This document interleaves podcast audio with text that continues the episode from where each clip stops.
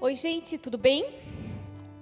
É, o meu nome, para quem não me conhece, eu sou a pastora Elisa e hoje nós vamos estar começando um novo estudo com o título de Legado do Reino. E hoje nós vamos estar falando sobre graça nesses próximos episódios e eu espero que no final desse estudo você possa ter um entendimento é, mais amplo, mais profundo da, do que é a graça de Deus sobre a sua vida. E eu queria começar entronizando o nome do Senhor. Então nós vamos orar. Querido Deus, nós queremos te convidar, Jesus, para que o Senhor possa conduzir esse tempo nosso aqui contigo e acima de tudo, Senhor, pedir para que a tua graça seja revelada a cada um de nós, Senhor. Que a gente possa viver essa graça abundante nas nossas vidas como os filhos teus, como os filhos do teu reino, Senhor, em nome de Jesus. Amém, querido.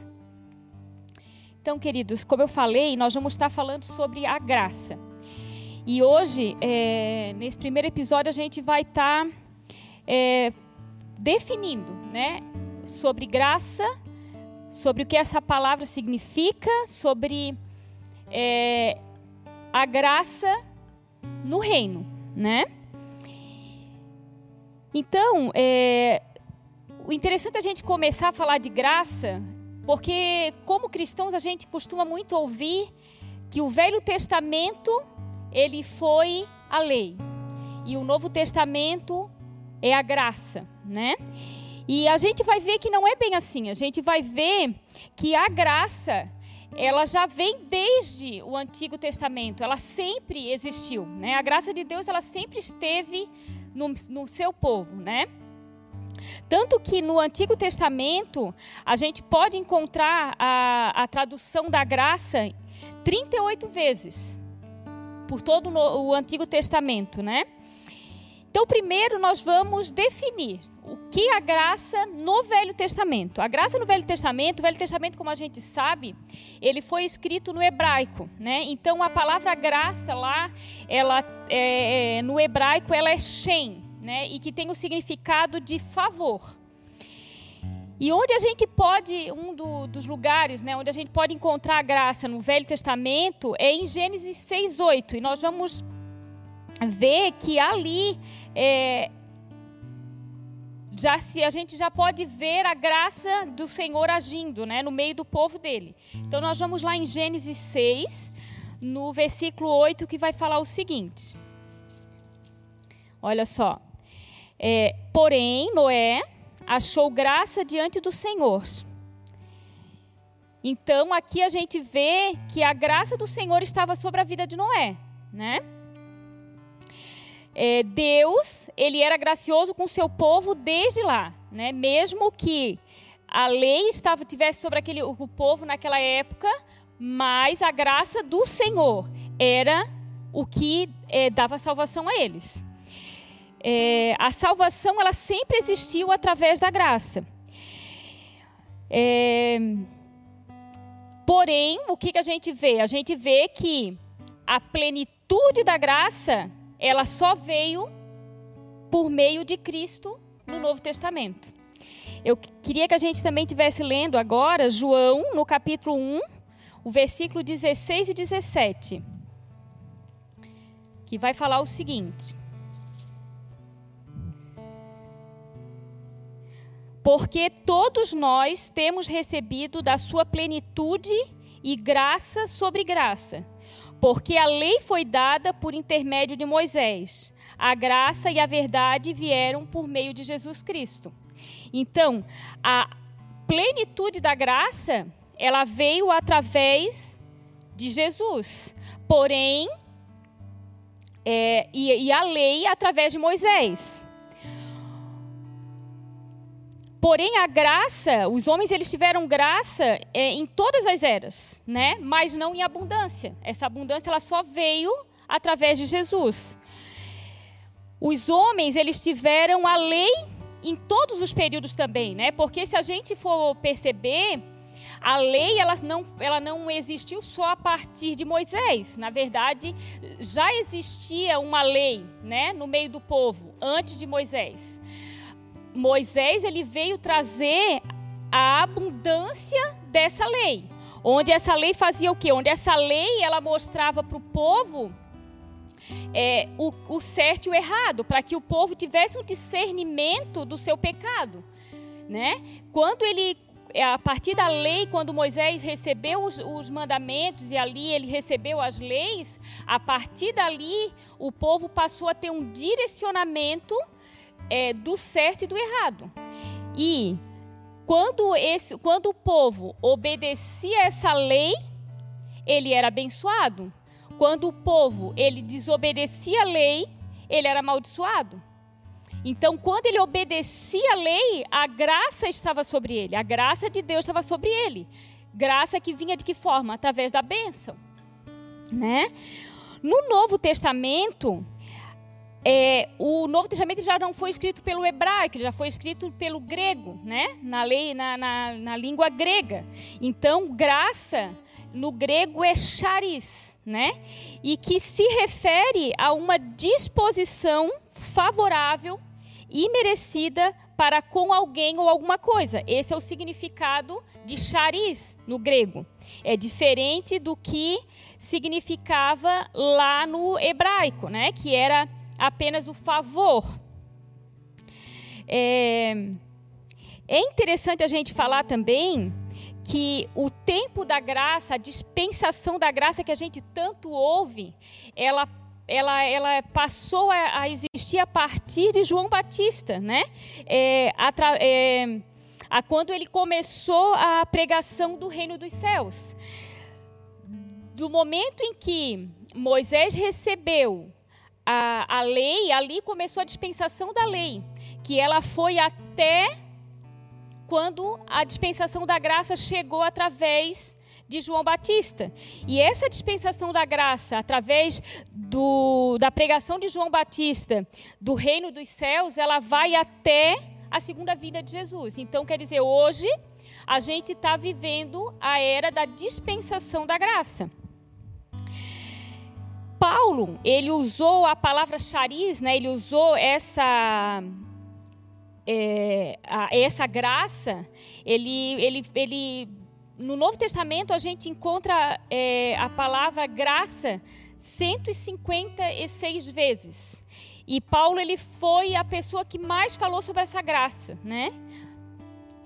Então ele, quando ele, é, Paulo para explicar a graça, ele explica que a salvação ela vem pela própria escolha de Deus em mostrar o favor na redenção por meio da fé em Jesus, né? Então, lá no Antigo Testamento, a salvação ela vinha da obediência à lei e através dessa obediência se recebia, se recebia a bênção de Deus, que era a graça de Deus, a, né, o favor de Deus sobre eles e que é, e, e levava a salvação, né?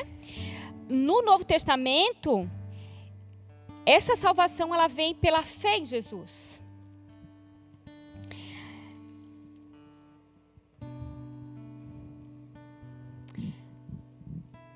Tendo, pois, sido justificados pela fé, temos paz com Deus por nosso Senhor Jesus Cristo.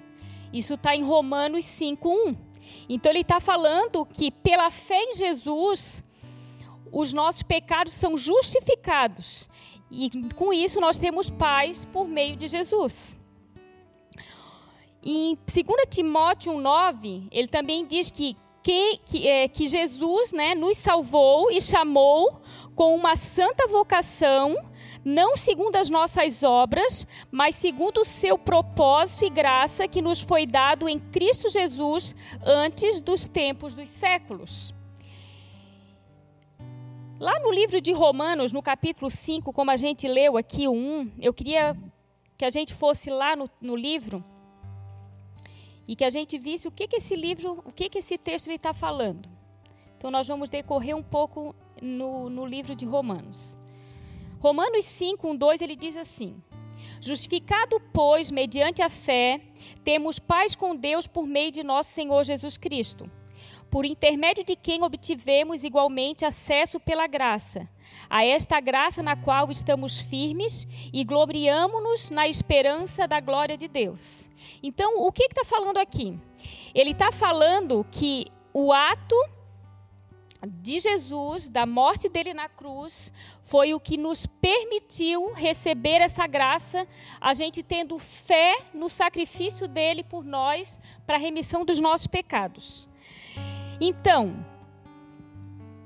uma melhor definição bíblica, né? A gente pode ir ver ali no texto, um pouquinho além do texto aqui do capítulo 5 de Romanos, ali nos versículos 9 e 10, ele diz o seguinte: Logo, muito mais agora, sendo justificados pelo sangue, seremos por ele salvos da ira. Porque se nós, quando inimigos, fomos reconciliados com Deus, mediante a morte do seu filho, muito mais, estando já reconciliados, seremos salvos pela sua vida. Então aqui a gente vai ter uma maior definição do que é essa graça, né? Porque o que, que ele fala aqui? Paulo aqui ele está lembrando que nós éramos inimigos de Deus. Era diferente do que acontecia lá no Velho Testamento, porque era o povo de Deus. Né? A, a lei ela foi dada para o povo de Deus, para os filhos de Deus, para que esse povo, através da lei, conhecendo o certo e o errado, ele pudesse obedecer à lei e através dessa obediência ele fosse abençoado e tivesse a graça de Deus. O que, que aconteceu? O que, que aconteceu a gente olhando todo o decorrer do Velho Testamento? A gente viu que o povo, o homem, nós, né, por sermos pecadores, por termos uma carne pecaminosa, não conseguiu obedecer às leis. Então, o que, que a gente via? Um, uma repetição do povo caindo no pecado. Ainda assim, conhecendo o mandamento, ele não conseguiu cumprir esse mandamento. Ele vivia nesse pecado, né?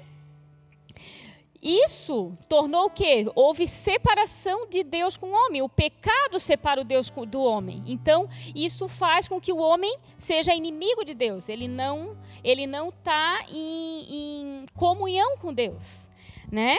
Então, quando Jesus ele, ele é, se sacrificou, ele morreu por nós, a nossa condição ali era de inimigos de Deus, não amigos. Ele, Jesus ele não deu a vida por, por amigos, mas ele deu a vida por inimigos dele, né? E, e aí é que está o, a grande, o grande segredo dessa palavra graça, né? Para nós como cristãos. Que significa o quê? Então, a graça ela é um favor imerecido para com o inimigo. Graça para com alguém que por causa do pecado perdeu todo o direito a favor de Deus, né? Então, como pecadores, nós não tínhamos direito ao favor de Deus. E, e, o que, que a gente merecia? A gente merecia justamente o oposto, a gente merecia o juízo de Deus, né? Pelos nossos atos de pecado. E a graça ela é justamente isso, ela vem nos cobrir, né? O, o Jesus veio para pagar o preço desse nosso pecado, né? Desse, dessa, no, dessa nossa desse nosso juízo com Deus. Então ela é realmente uma superabundante graça, né? Porque não é merecida. Nós não merecemos. É um favor de Deus, é o amor de Deus para conosco. A lei, com seus estatutos, veio para condenar os muitos tipos de ofensa e fazer com que o homem soubesse em detalhes o que é pecado, né? Então, como eu falei, a lei ela veio para o homem entender o quanto aonde ele errava com Deus e aonde ele acertava. Conhecendo a lei, ele tinha uma direção de onde ele deveria ir. Aqueles que aceitam a Cristo recebem o perdão gratuito de todas as suas ofensas. E a graça abundante, ela reina na nossa vida. Romanos, no capítulo 5 ainda, que a gente está aqui, lá um pouco à frente, no versículo 20 e 21, ele diz o seguinte: Sobreveio a lei para que avultasse a ofensa, mas onde abundou o pecado, superabundou a graça, a fim de que, como o pecado reinou pela morte, assim também reinasse a graça pela justiça para a vida eterna, mediante Jesus Cristo, nosso Senhor. Então, como que a gente recebe essa graça? A partir da fé em Jesus. Max Lucado, no livro dele sobre graça, ele diz o seguinte: ele define a graça da seguinte forma: graça é o poder de Deus agindo em nós possibilitando transformações que nós mesmos, por nossa própria capacidade e força, não conseguimos realizar. Um seguidor de Cristo só terá uma vida plena se viver debaixo da graça, compreendendo que tudo vem de Deus. É interessante isso porque aqui eu acho que está uma, uma chave do que nós cristãos precisamos entender. Que a graça de Deus, ela é o que? Ela é o poder de Deus sobre o cristão, né? Quando a gente recebe a Cristo, a, ele, passa, ele, ele passa a estar em nós e o poder dele passa a agir em nós. Como eu falei lá atrás, qual foi o grande problema do homem no Velho Testamento com relação às leis? Por que, que eles não cumpriam as leis? Porque a nossa natureza é pecaminosa. O nosso, o no, a nossa natureza ela vai sempre nos direcionar ao pecado. Então, enquanto nós é, que quisermos buscar essa obediência a Deus pelas nossas próprias forças, isso não é possível. O homem ele não consegue isso, ele não consegue por si só, pela sua pela própria força, pela sua vontade ser obediente a Deus. Ele só vai conseguir isso através do poder de Deus agindo nele. Isso é graça de Deus, é quando o poder de Deus habitando em nós nos possibilita ter uma vida transformada, restaurada em Deus. O dicionário bíblico ele ainda define graça como meio divino de proporcionar ajuda e força. É um poder capacitador. É isso que eu falei, né? Então, é, a graça, ela é esse poder de Deus que nos capacita a vencer a nossa carne. Diante de tudo isso que eu falei, é, eu queria que a gente lesse o texto que está em Tito, no capítulo 3, versículo 4 e 7, que diz o seguinte.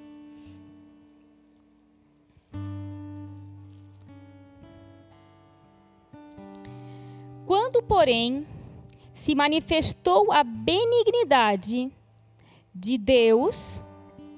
Opa, peraí, tá certo? Da benignidade de Deus, nosso Salvador, e o seu amor para com todos não por obras de justiça praticadas por nós, mas segundo sua misericórdia, ele nos salvou mediante o lavar regenerador e renovador do Espírito Santo, que ele derramou sobre nós ricamente por meio de Jesus Cristo, nosso Salvador, a fim de que, justificados por graça, nos tornemos seus herdeiros, segundo a esperança da vida eterna. Aqui está falando o quê? Que através da obra de Jesus, nós é, somos justificados por graça e nos tornamos herdeiros de Deus. Esse texto está falando o quê? Que a graça de Deus ela é suficiente para nos salvar, ok? Mas eu quero também ler o texto que está em 1 João 1, 8, 10, que diz o seguinte: Se dissermos que não temos pecado nenhum, a nós mesmos nos enganamos e a verdade não está em nós. Se confessarmos o nosso pecado, ele é fiel e justo para nos perdoar os pecados e nos purificar de toda injustiça. Se dissermos que não temos cometido pecado, fazemos-lo mentiroso e a sua palavra não está em nós. Esses dois textos, se a gente olhar, dá, parece a impressão que eles estão se contradizendo. Porque um ele diz que Jesus já pagou o preço pela minha salvação e que já não há mais condenação sobre mim, porque ele, através da sua morte e ressurreição, ele justificou os meus pecados. 1 João 1,9 ele está falando que todos nós somos pecadores e que nós precisamos confessar os nossos pecados para sermos perdoados. E se algum de nós dissermos que nós não temos pecado, nós somos mentirosos.